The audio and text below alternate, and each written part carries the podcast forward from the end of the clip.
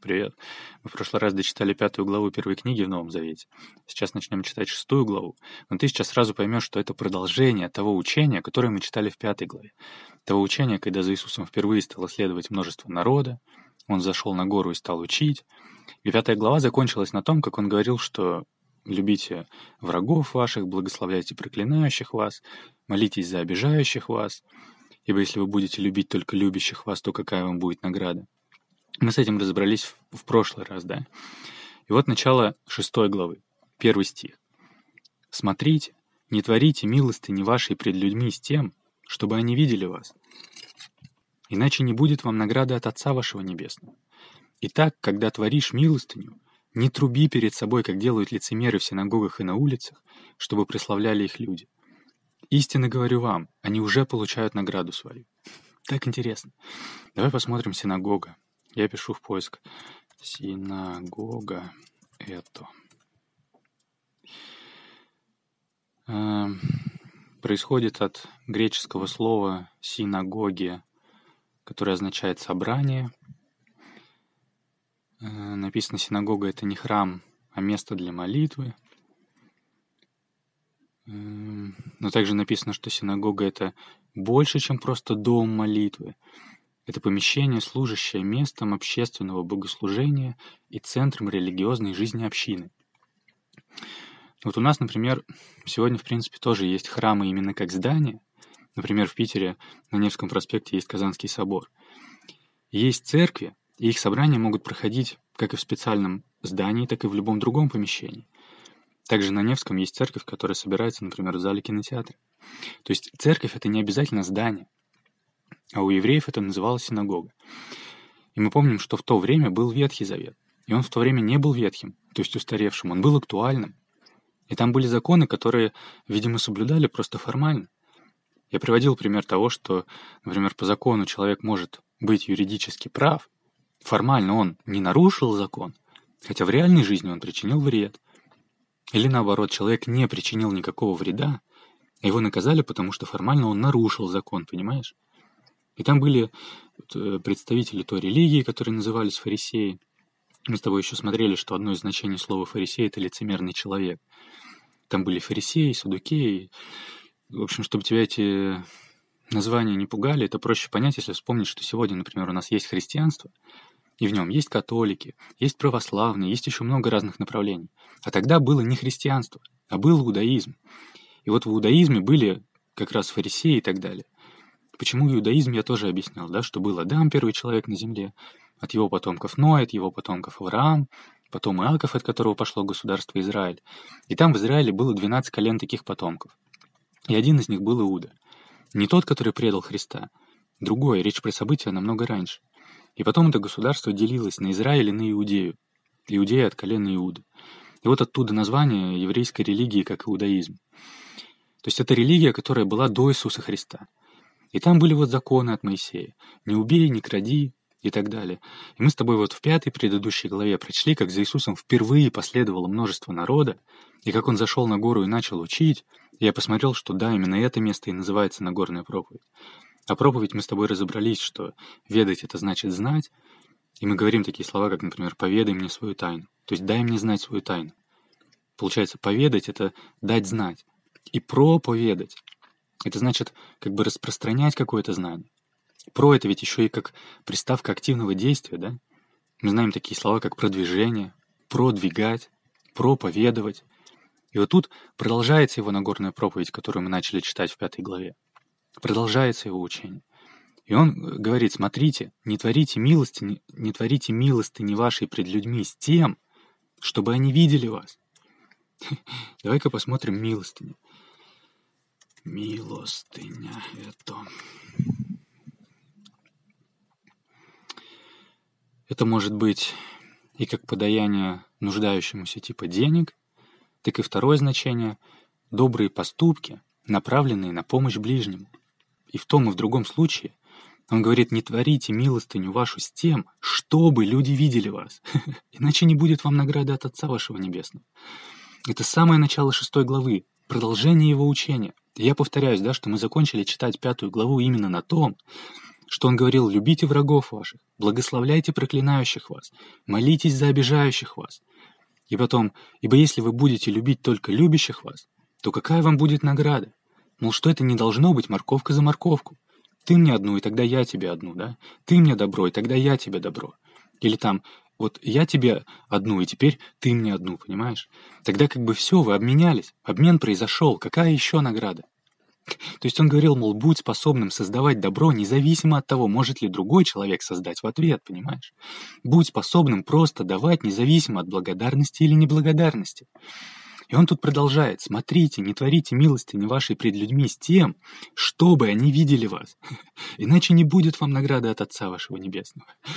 Итак, когда творишь милостыню, не труби перед собой, как делают лицемеры в синагогах и на улицах, чтобы прославляли их люди. Истинно говорю вам, они уже получают награду свою. Ты понимаешь? Пол, если человек делает это для славы и получает славу, то обмен произошел. Или если человек делает это для денег и получает деньги, то обмен произошел.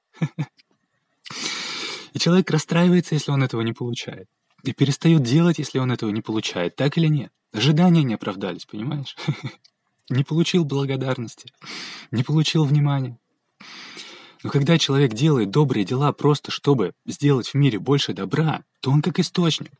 И это не происходит, как морковка за морковку. Но мы с тобой уже разбирались, да, что Иисус говорил, что ни одна черта не пройдет из закона, пока не исполнится небо и земля. Пока не закончатся небо и земля. То есть пока все это существует, есть законы жизни, есть законы того, как устроен этот мир. Тогда если человек что-то направляет в мир, то это не может уйти в пустоту, понимаешь? Это как закон Архимеда о том, что погруженная в воду масса вытолкнет такую же массу.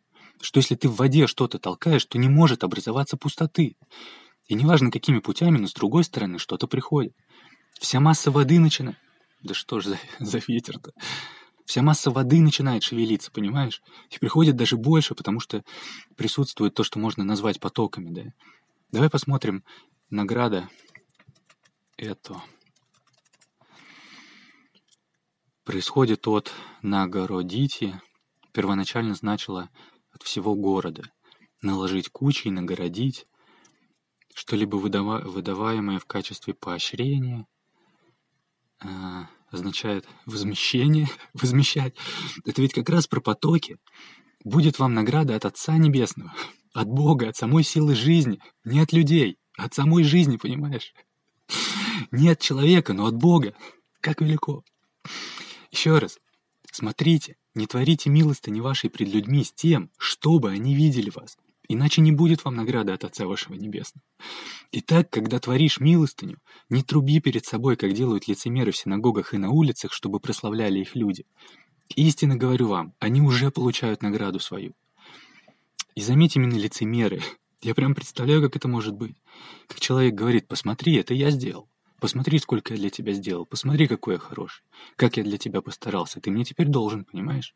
Ты хуже меня, а я такой хороший, я тебе помог. Посмотри, неблагодарный. Иди расскажи своей жене, что я тебе помог, и пусть принесет мне лепешку. Тфу. Смотрите, не творите милости вашей пред людьми с тем, чтобы они видели вас. Иначе не будет вам награды от Отца вашего Небесного. То есть не делай это только на показ. А мол, если никто не видит, то и делать не буду, понимаешь? Ты чувствуешь разницу. И когда творишь милостыню, не труби перед собой, как делают лицемеры в синагогах и на улицах, чтобы прославляли их люди. Истинно говорю вам, они уже получают награду свою. Так велико. У тебя же, когда творишь милостыню, пусть левая рука твоя не знает, что делает правая, чтобы милостыня твоя была в тайне. И Отец, видящий тайное, воздаст тебе явно. Видящий тайное воздаст тебе явно. Великолепно. И вот интересно, пусть левая рука твоя не знает, что делает правая, чтобы милостыня твоя была в тайне. Я так это понимаю, что тайна не имеется в виду секрет. Это не надо прятать. Иногда тебя спрашивают, мол, это ты сделал? Но открыто отвечаешь «да», раз спросили. Но речь о том, чтобы твоя доброта исполнялась в духовном и нематериальном. Мол, да, тело это делает, но оно как бы этим не озабочено. Оно это не смакует, не предвкушает, понимаешь? Оно будто и не знает, что делает добро. Потому что кто оценивает, добро это или не добро? Ведь сам дух. Это просто исходит изнутри, и в этом есть некое духовное таинство. И Отец, видящий тайное, воздаст тебе явно. О, то есть другие люди могут не видеть тайны, не давать какой-то благодарности в ответ. Но пусть тебя это не огорчает. Не теряй способность создавать. И Отец, видящий... Не могу читать это спокойно. И Отец, видящий тайны, воздаст тебе явно.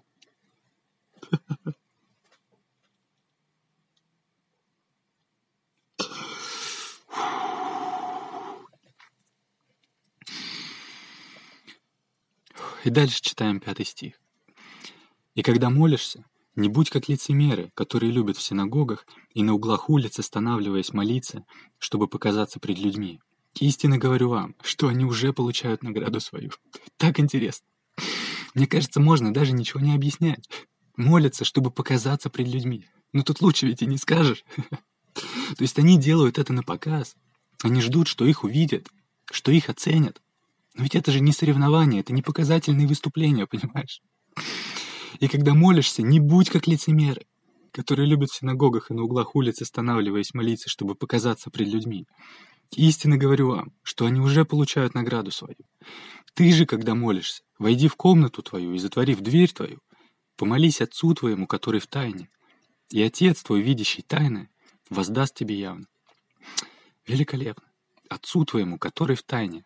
Значит, действительно, в тайне это не имеется в виду секрет. Это значит именно о духовном таинстве. И дальше седьмой стих. «А молясь, не говорите лишнего, как язычники, ибо они думают, что в многословии своем будут услышаны. Не уподобляйтесь им, ибо знает Отец ваш, в чем вы имеете нужду прежде вашего прошения у Него». Фу, как оно все в точку-то, а?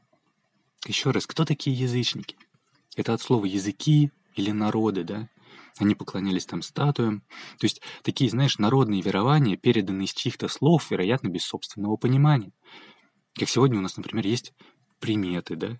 А в приметах есть разные такие штуки, как постучи по дереву, сплюнь, посмотрись в зеркало, покрутись три раза. Ну что это такое? Тогда, вероятно, и в молитвах у язычников тоже могло быть, например, что-то вроде набора слов, которые надо обязательно сказать. А это, скорее всего, приводило к тому, что люди читали молитвы просто как скороговорки для галочки без духовного таинства, понимаешь? Господи, спаси, помоги, помилуй, тра-та-та-та-та-та-та-та-та, все, я пошел. Или, может быть, у них внутри был, будто, как знаешь, как список всего, что надо перечислить, за что ты молишься. За маму, за папу, за здоровье, за пятое, десятое, за двадцатое, тридцатое. А если не перечислил что-то, то все, ты виноват в том, что ты за них не помолился, да? Как будто, знаешь, будто тебе это не так важно, да? Возникает страх это потерять. Покрутись три раза, постучи по дереву, понимаешь? Я не знаю, как это было на самом деле. Я не историк и не священник. Я просто привожу примеры, с которыми люди могут сталкиваться и сегодня. Молитва как скороговорка, да, или молитва как список нужд. Но Иисус говорит, а молясь, не говорите лишнего, как язычники. Ибо знает Отец ваш, в чем вы имеете нужду, прежде вашего прошения у Него. То есть, помнишь, мы в прошлый раз говорили, что такое молитва, да? Я еще приводил пример, что вот э, Божье Слово молвит, молвит, молитва. То есть это общение с Богом, которое может быть и не выражено словами. Это общение в духе. И это отличается от всего остального, поэтому это и имеет отдельное название, да? Молитва.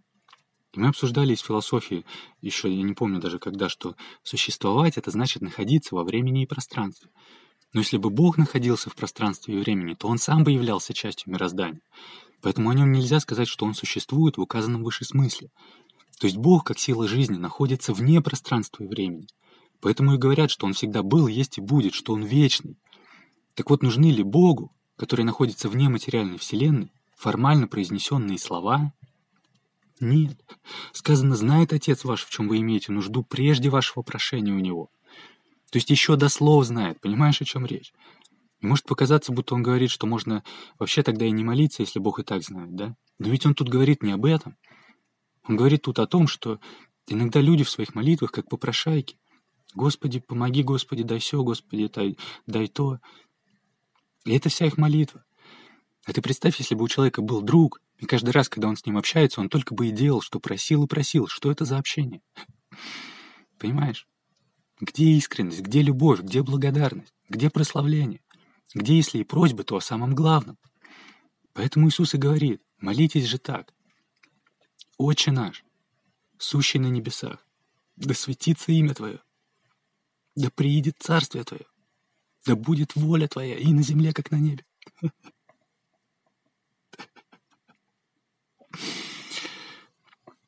Хлеб наш насущный, дай нам на сей день, и прости нам долги наши, как и мы прощаем должникам нашим. И не введи нас в искушение, но избавь нас от лукавого, ибо Твое есть царство и сила и слава во веки. Аминь. Фу, такая простая молитва, как пример того, что тут и прославление, и о простом, и о главном. Отче наш, сущий на небесах. Сущий в смысле существующий, да?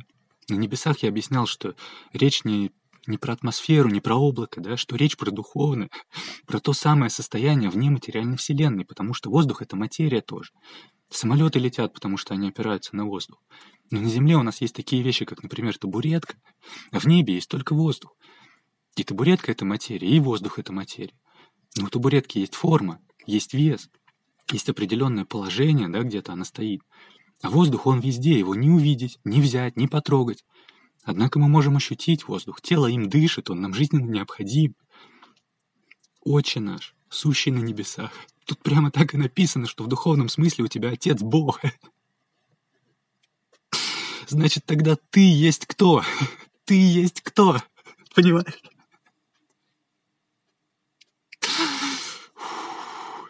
Ты понимаешь? Поэтому и говорят «сын Божий». Потому что слово «дитя» по происхождению значит именно как раз о физическом, это значит кормить грудью. Тогда как «сын» означает просто рождает, производит. Поэтому, когда речь идет о мужчинах и женщинах, как о духовных личностях, используются фразы «сыны Божии», потому что это не о физическом. «Отче наш, сущий на небесах, да светится имя Твое». Светится. Вообще интересное слово. Не светится, да? Не светится, а святится. Это чем-то напоминает вот то, что вот я говорил, да, Божье Слово молвит, молвит, молитва, похожие по, по происхождению слова, но для разного смысла. Так и тут свет, свят, святость. Давай посмотрим. Святость. Даже можно посмотреть святость, этимология. Это происхождение слова, образование слова, да. Православная светь родственно с древнеиндийским светос. Э, это означает светлый, белый. А светлый это еще значит, например, отчетливый, да, ясный. Или может еще даже как радостный, счастливый, светлый, да. Еще написано свантас означает, вот с, древнего, с древнеиндийского, да, означает процветающий. Другими словами, да светится имя Твое. Это как бы да будет процветать имя Твое, да будет славиться имя Твое. А именно, да будет всем известно Твое присутствие, да будет оно отчетливо и сно, да светится имя Твое. То есть, да будет свято имя Твое. Свято это еще значит надежно, да, твердо, устойчиво. Потому что как свет от солнца, без которого невозможна жизнь. Посмотри, насколько он везде, насколько он всеобъемлющий, всеохватывающий, как все им наполнено. И когда физически темно, то человек не видит путь, легко споткнуться, легко упасть, легко удариться головой, легко провалиться в яму. Но когда светло, то человек видит путь. И он знает, что происходит вокруг. Он еще издалека видит какие-то проблемы, да, и он, и он может их обойти. Тогда святость — это как бы про свет, но не про материальный свет, а про светлость в духе, про духовную ясность, понимаешь, про духовную осознанность. Я так это понимаю. Святость. Да светится имя Твое да приидет царствие Твое. То есть, да наступит царствие Твое. Да будет воля Твоя и на земле, как на небе. Так глубоко. О, когда ты теперь понимаешь, что такое Царствие Небесное, что это не про слои атмосферы, то как совершенно по-другому открываются эти строки. То есть в духовном мире царит духовное, так или нет? А на земле у нас есть духовное и есть материальное. Как говорится, у тебя нет души, ты есть душа, и у тебя есть тело. Есть духовное и есть материальное. И у тела есть свои механизмы. Как я говорил, например, что увидел самку, надо захотеть, да? И все, кто кричат, например, за свободные половые отношения, говорят, хватит рамок, да? Давай свободу. Если это мое желание, то почему я должна себя ограничивать? Да потому что это физическое желание. Если человек не понимает себя как духа, то он будет принимать его за свое, а потом не понимать, что его расстраивает. Тогда посмотри просто, сколько всего на земле происходит не по той воле, не по воле Духа. Но Иисус предлагает в молитве провозглашать «Да будет воля Твоя и на земле, как на небе». А, как велико! Иногда люди думают, что, мол, не значит ли вера в Бога какую-то слабость, какую-то несамостоятельность, какую-то управляемость, да? Что ты теперь, мол, в своей жизни ничего сам не решаешь. Послушай, человек, ты настолько свободен, что ты свободен выбирать себе хреновую жизнь. Извини за грубость. Ты свободен выбирать себе хреновую жизнь. Ты понимаешь, насколько ты свободен сам решать. Ну, вспомни, например, курящего человека. Он что от рождения этого хотел? В какой момент он начал курить? По каким причинам? Как помнишь, я говорил про шахматы. Как черным фигурам победить белых? Надо сделать так, чтобы белая фигура перестала играть за белых. Она уже не белая, но ведь она и не черная, понимаешь? Она теперь серая. Вроде и неплохая, но может делать какие-то неправильные вещи. И сама же от этого страдает. Все больше начинает считать себя плохой. И все больше чернеет, пока не привыкнет считать это нормой. Существует вопрос, если Бог справедливый, то почему столько страданий? Но представь, что ты точно знаешь что-то правильное, но другой человек этого не знает. Ты хочешь ему помочь, но нельзя делать это за него, понимаешь? Ты знаешь, как ходить, но ребенок, который пытается встать на ноги, делает шаткий шаг и плюхается на пол. Ты хочешь ему помочь, поддерживаешь его за руку, но он должен справиться сам, иначе это... Иначе что это получится за ребенок, если ты будешь двигать его как куклу? Это получится просто искалеченный ребенок. Нет, он должен научиться сам. Он должен сам стать способным. Так и тут. В мире столько страданий, потому что это земная жизнь. И глубина веры как раз в том, что даже оказавшись в неправильной ситуации, ты не теряешь доверия к тому, кто стремится тебе помочь. Ведь если бы вы хотели помочь ребенку, а он ошибся и что-то пошло не так, но вы не бросаете его и готовы помочь, то в какой момент вы только будете вынуждены перестать ему помогать? Когда, оказавшись в сложностях, человек сам прогонит вас, запретит вам, убежит от вас, оттолкнет вас. Вы со всей любовью не сможете его заставить. Вы подождете, пока он будет готов снова с вами общаться. И тогда снова постараетесь помочь, потому что вы человека любите и не бросите. Поэтому те, кто доверяют Богу, они знают, что Его воля для нас, она благая, она добрая. Потому что это же сама сила жизни, она же стремится к процветанию жизни. А это же и есть характеристики добра и зла. Содействует что-то жизни или мешает.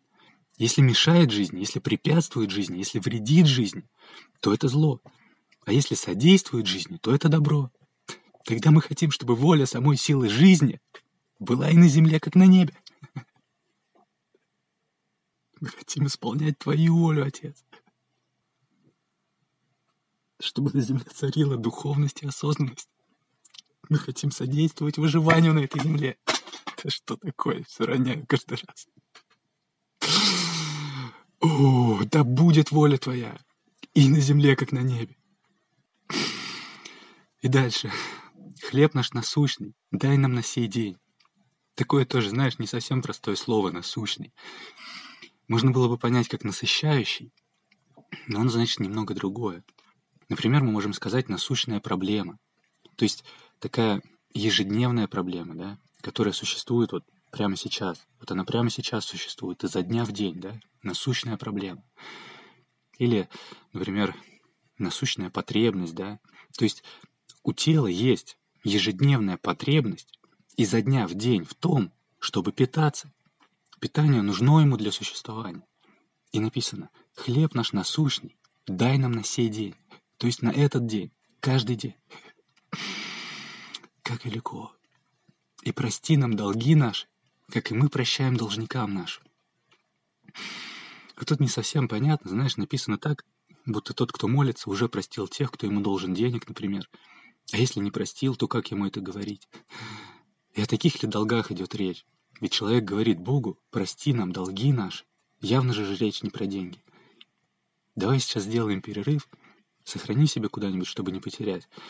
В следующий раз продолжим. Это канал «Разумная вера».